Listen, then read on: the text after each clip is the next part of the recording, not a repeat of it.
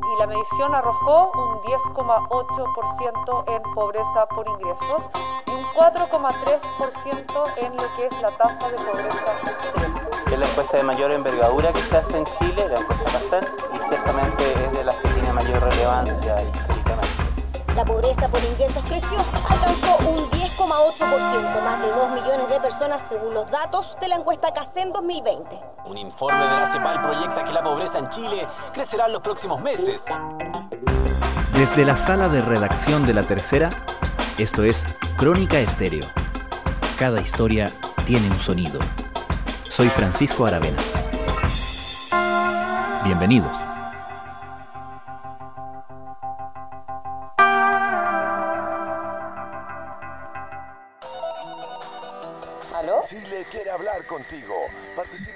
Participa de la encuesta Cacen en Pandemia 2020. Este año, dada la contingencia, la encuesta se realizará de manera telefónica y presencial Difícilmente es una sorpresa. La encuesta CACEN 2020, publicada el lunes pasado, constata un aumento en la tasa oficial de pobreza por ingreso por primera vez en 20 años. Si en 2017 esta era de un 8,6%, ahora aumentó a un 10,8%. Los cálculos en base a las cifras de la encuesta y el censo 2017 arrojan un aumento de 528.134 personas en situación de pobreza. Además, la caída de los ingresos de los deciles más bajos supuso un aumento en la desigualdad. La extrema pobreza, es decir, personas cuyo ingreso mensual es inferior a dos tercios del valor de la línea de la pobreza, llegó a un 4,3%.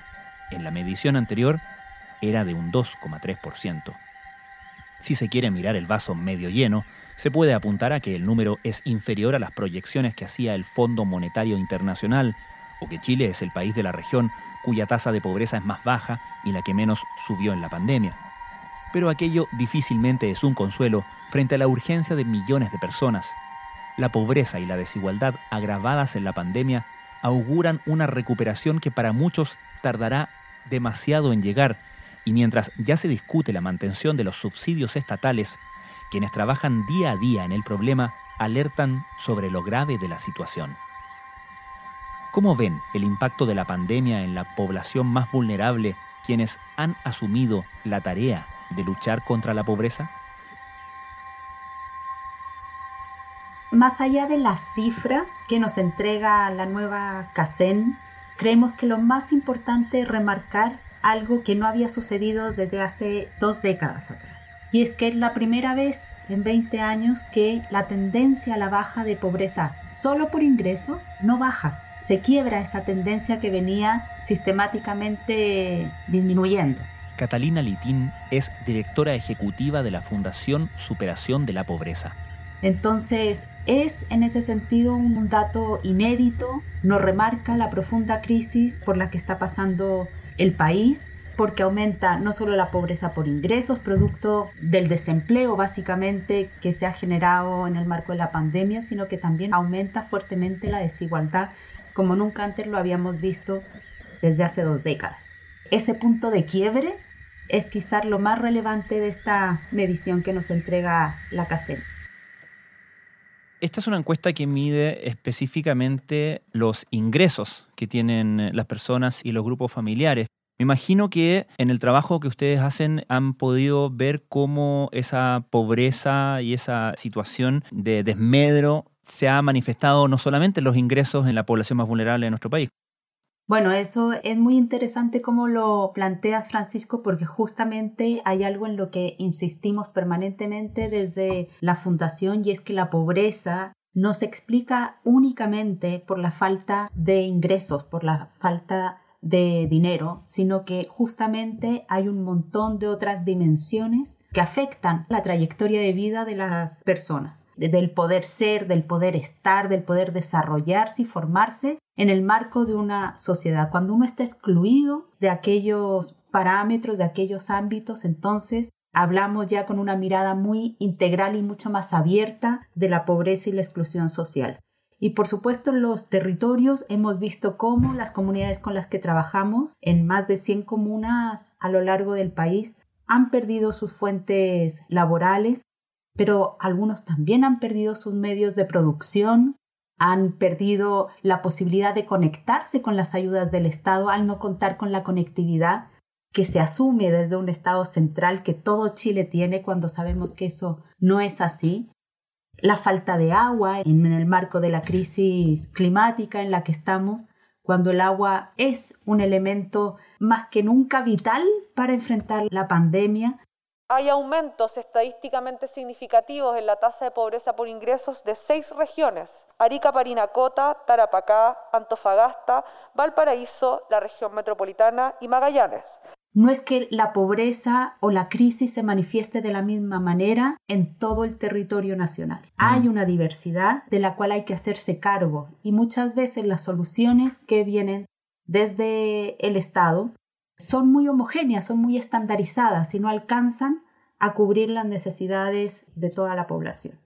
Si no hubiera habido estos bonos y estos subsidios que se ha entregado, el índice que anteriormente mostramos de 10,8 hubiera subido a 13,7%. Se destacaba que las ayudas de emergencia, de dinero del Estado, evitaron que la situación fuera aún peor. ¿Cómo han observado ustedes el impacto de esas ayudas ¿Y cómo crees que se debería subsanar el problema que mencionabas hace un rato de aquella gente que no puede acceder a estos mecanismos por asuntos como, por ejemplo, conectividad? Bueno, efectivamente, las ayudas del Estado como el IFE, los distintos subsidios que se desplegaron en el marco de la pandemia, han ayudado a mitigar o a que esta alza de la pobreza no sea aún mayor. Se calcula, de hecho, que sin las ayudas, este 10.8 que tenemos en esta nueva medición podría haberse acercado más al 14%. Sin embargo, recordemos que recién este año las ayudas son mejores, son con más ingresos para las familias. Las primeras ayudas durante el 2020 fueron muy pequeñas, empezaron en 60 mil pesos, subieron a 100 mil, no lograron de alguna manera dar con la magnitud del problema que estaban enfrentando las familias el aumento que hubo en los subsidios permitió contener los efectos de la caída del ingreso de trabajo, más no revertir, contener. Por lo mismo, nosotros pensamos que estas ayudas no pueden sino retirarse de manera gradual, a medida que la reactivación y la generación de nuevos empleos efectivamente comience a suceder, porque al día de hoy hay más de un millón de empleos perdidos que todavía no se han recuperado. Entonces, las familias no pueden estar con la incertidumbre de qué va a pasar el próximo mes o en septiembre, que es la fecha en que se ha dicho que se va a volver a evaluar esta medida. Quizás hay que hacer algo más permanente para las familias más vulnerables, porque sabemos que son a quienes más les va a costar reinsentarse en el mundo del trabajo no porque no tengan voluntad, no porque no tengan ganas de trabajar o, como dicen algunos, porque estén muy cómodos con las ayudas del Estado, sino porque esos empleos al día de hoy no están. Y la pandemia además no permite el trabajo informal tampoco, que recordemos es un 30% antes de la pandemia. Entonces tenemos ahí como una subestimación, creemos nosotros, del problema del trabajo en el país. Hay que caminar en la recuperación del empleo, en la recuperación de la economía, pero también en el diseño de esos puestos de trabajo. ¿A quiénes van a estar dirigidos? ¿A las mujeres que han sido las más afectadas? ¿A los jóvenes que hoy no están en el mercado del trabajo? Son años por delante que nos tocan todavía en materia de recuperación.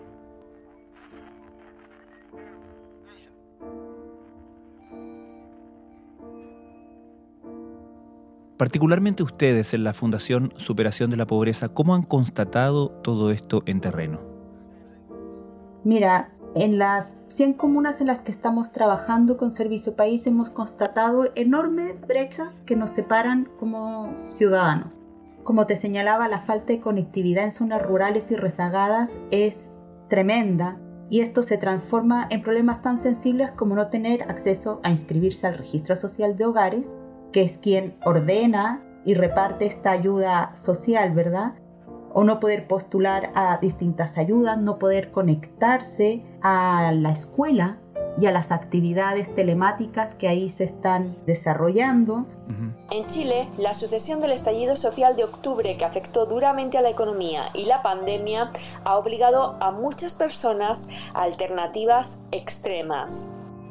También tenemos en el marco de la crisis medioambiental la sequía y la falta de agua. Tenemos la crisis de la vivienda, que se ha expresado en el crecimiento de campamentos que hemos visto. La Fundación Techo nos lo ha mostrado de manera bien importante en el último tiempo. Asentamientos precarios, la llegada de mucha población migrante en condiciones humanitarias que hay que atender en el norte del país y algo que a nosotros nos importa mucho y que tiene que ver con la crisis de los medios de vida. Cuando todo va bien y los medios de vida están garantizados y protegidos, los proyectos personales y familiares progresan.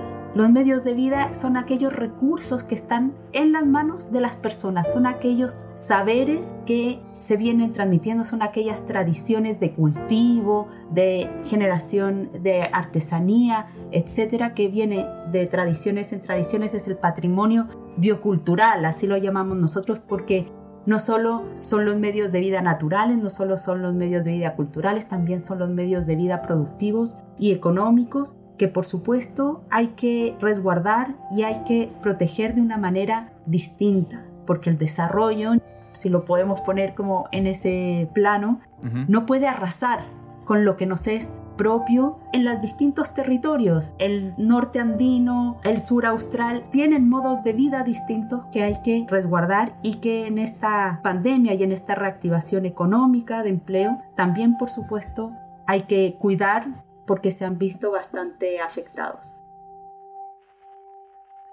Hola, soy Giselle Rojas, ingeniera en recursos naturales renovables y servicio País Tocopilla. Dentro de los principales problemas observados en pandemia se evidencian tres líneas principales. El primero tiene que ver con el comercio, no tan solo formal, sino que también el comercio informal y ambulante, lo cual dentro de Tocopilla se vincula directamente con el trabajo femenino y muchas veces de comunidades migrantes. Otro punto es la pesca artesanal. Por último, tomó una alta relevancia la brecha digital y lo necesario que es fortalecer a las comunidades en esta temática para acceder a las oportunidades y apoyos sociales entregados en pandemia. Catalina, ustedes en la Fundación tienen el programa Servicio País. Me gustaría que nos contaras cómo han debido ustedes enfocar o reenfocar el trabajo en las comunidades donde operan ante los desafíos planteados por la pandemia y sus efectos directos sobre las personas. Así es, nosotros tenemos cerca de 250 profesionales repartidos en distintas comunas del país que tienen en común altos índices de pobreza monetaria multidimensional y altos índices de aislamiento. Un 90% de estas comunas son rurales o semi-urbanas y ahí, por supuesto, nosotros todavía no hemos dejado la pandemia y la crisis sanitaria y todo lo que eso conlleva fuera de nuestra agenda. Al contrario, lo incorporamos desde marzo del año pasado justamente porque trabajamos con estas comunidades que están lejos de todo. Mi nombre es Jorge Moscoso Abarca, soy profesional de servicio país de la comuna de Petorca y bueno, la pandemia vino a acrecentar la necesidad de contar con agua potable, sobre todo en los sectores más afectados por la sequía dentro de la comuna. Eh, estos sectores no cuentan con la capacidad mínima, que son los 100 litros por familia diarios. Acercar esa nosotros lo llamamos la estructura de oportunidades, ¿no? A esa población en medio de la crisis ha sido nuestro foco. Hemos desde actualizado los registros social de hogares a las personas, a no abandonar la cartera de proyectos que estaban ya diseñados junto a las propias comunidades y conectándolo con fondos, Finalmente nosotros logramos conseguir más de 3 mil millones de pesos para ejecutar distintos proyectos en los que participa la comunidad en su diseño, en su diagnóstico, en su evaluación, justamente porque no podemos abandonar los procesos de desarrollo, de impulso que ya venían teniendo pre-pandemia, ¿no? Pero al mismo tiempo haciéndonos cargo también y poniéndonos al servicio de las necesidades alimentarias, tecnológicas y de todo tipo para las comunidades con las que trabajamos. Mi nombre es Norma Vergara. actual profesional Servicio País en la comuna de Vicuña, he podido ver el impacto que ha tenido la pandemia en las relaciones sociales entre las personas y organizaciones con las que trabajamos en Servicio País. El cambio en la forma de comunicación ha excluido a muchas personas de la realización de actividades comunitarias y sociales, profundizando una gran brecha en las relaciones entre las comunidades. Mi nombre es Christopher Quevedo, Servicio País en la comuna de Lebu, en la región del Biobío. Acá, las comunidades y principalmente agrupaciones lideradas por mujeres se han visto afectadas por la pandemia en la forma de comercializar sus productos. Mi nombre es Paloma Riveros, profesional Servicio País en la comuna de Natales. Acá estamos trabajando con personas mayores de distintas agrupaciones que han enfrentado los impactos de la pandemia y el aislamiento físico, desde la imposibilidad de reunirse cada semana como estaban acostumbradas, de poder organizarse de manera colectiva, de realizar sus actividades cotidianas y de desplazarse normalmente sumado a todas las repercusiones en salud mental que esto ha generado. Nos gustaría, sí, que hubiese un plan maestro, un plan país de superación de la pobreza que mirara en el mediano y en el largo plazo que no fuera cambiando de gobierno en gobierno, sino que justamente sentar en la mesa los distintos esfuerzos desde el mundo privado, desde la sociedad civil y desde el Estado, para poder ponernos de acuerdo en un proceso de desarrollo que sea inclusivo, que sea también con matices nacionales, pero también locales, justamente para hacerlo pertinente y justo a los territorios. Tiene que ser descentralizado entonces sería necesaria una institucionalidad nueva para enfrentar el desafío de la pobreza? Sí, nosotros pensamos que debiera haber una instancia que reuniera estos esfuerzos y estos conocimientos. Todos hemos levantado distinta evidencia durante este tiempo, no solo de pandemia, de antes, contamos con buenos diagnósticos para poner al servicio de un plan distinto, de una manera distinta de enfrentar el problema de la pobreza. Mira lo que pasa en campamentos. A pesar de que han habido distintos esfuerzos de distintos gobiernos, hoy tenemos una explosión y un crecimiento importantísimo de nuevos asentamientos precarios. La crisis ha llevado al país de vuelta a los campamentos. Y eso tiene que ver con no abordar esa problemática de manera integral, no es solo una casa, es un barrio, es una escuela, es el acceso, es la conectividad, es una multiplicidad de aristas que hay que tomar en cuenta para ir avanzando en los distintos temas. Finalmente, Catalina, ¿qué mensaje te gustaría entregar a la población en general y en especial a las autoridades a la hora de enfrentar este problema con la urgencia que requiere hoy? La primera tarea es recuperar aquello que hemos perdido hemos retrocedido, hemos retrocedido al menos seis años en materia de ingresos, hemos retrocedido 20 años en materia de desigualdad. Entonces comenzar cuanto antes ese proceso de recuperación pasa porque la vacunación avance de manera más rápida, porque la pandemia ceda y eso depende no solo de un gobierno, sino también de la ciudadanía y de los cuidados que se pongan para poder avanzar cuanto antes en la recuperación de la economía, que es lo que nos va a impulsar a poder ir generando las transformaciones también que el país necesita. Necesitamos trabajos, pero no cualquier trabajo supera pobreza. Necesitamos trabajos de calidad, trabajos que sean protegidos. Necesitamos esfuerzos que vengan de todos los sectores, pero que se potencien, no que estén dispersos. Finalmente es ponerse a la tarea porque la superación de la pobreza y el recuperar aquello que hemos perdido va a depender también del esfuerzo que hagamos cada uno, cada una, desde los distintos lugares en los que estamos y también de un Estado que acompañe las necesidades de las personas que hoy lo están pasando mal, que hoy no están teniendo las mismas oportunidades que otros como yo de poder seguir con mi trabajo teletrabajando o presencial cuando se me permite. Ponerse a la tarea y a disposición. Catalina Litín, muchísimas gracias. Muchas gracias a ti.